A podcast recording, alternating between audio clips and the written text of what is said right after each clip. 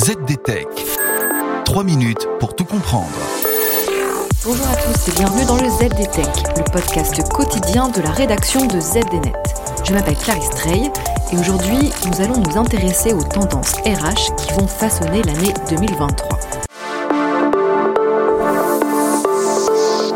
Dans un monde post-pandémique, l'environnement de travail a été bien bouleversé. Le télétravail et le travail hybride ont gagné les usages, forçant nombre d'entreprises à composer avec des équipes dispersées qui collaborent à distance avec plus de flexibilité que par le passé. En 2023, certaines tendances RH pourraient bien s'accentuer et avec elles, des conséquences bien réelles sur notre manière de travailler. Prenons quelques exemples. Tout d'abord, il est certain que le travail hybride n'est pas prêt de disparaître. Bien que de nombreuses entreprises forcent leurs employés à revenir au bureau, et nous en avons eu un exemple très récent chez Twitter, ces dernières ne lâchent pas le travail hybride et à distance pour autant. Et avec une inflation qui augmente encore le coût de la vie, les employés ne voudront peut-être pas dépenser plus pour acheter de l'essence, un déjeuner à l'extérieur ou encore le café du matin. Sans compter que de nombreux bureaux se débarrassent également des agencements traditionnels, maintenant que les employés travaillent régulièrement depuis chez eux. Bon nombre d'experts des ressources humaines s'accordent à dire que les réaménagements de bureaux dans les années à venir pourraient favoriser le travail collaboratif et réinventer profondément l'open space.